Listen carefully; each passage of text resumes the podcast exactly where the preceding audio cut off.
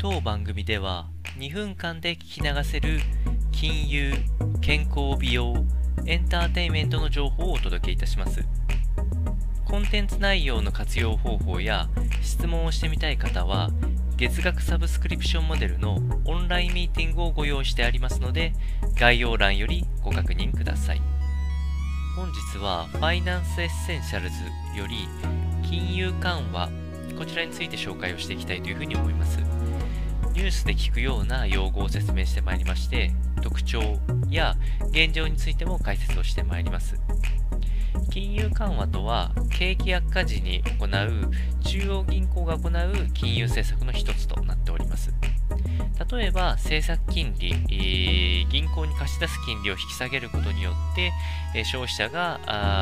預金をしてもしょうがないや、債券、えー、投資してもしょうがないやと思ったときに、株式への投資を促進するような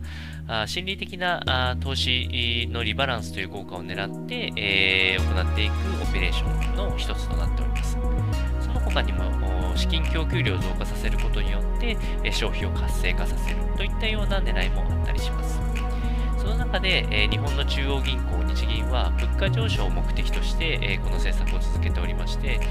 物価上昇率を安定して2%を達成に向けて、えこの金融緩和を行っていくと宣言しておりまして、え世界各国で、え行われているマイナス金利、も政策の一つとなっております。ただし、日本と世界では金融政策の方向性が少しずつ変わってきておりまして、えー、日本は10年以上金融緩和が継続しておりますが、アメリカはパンデミックからの景気回復に伴い、金融引き締めにすでに移行し始める段階に来て、おるといったところで、中央銀行各思いを持ちながら、政策が変化していきますので、この辺を参考にお伝えをいたしました。それでは本日も頑張ってまいりましょう。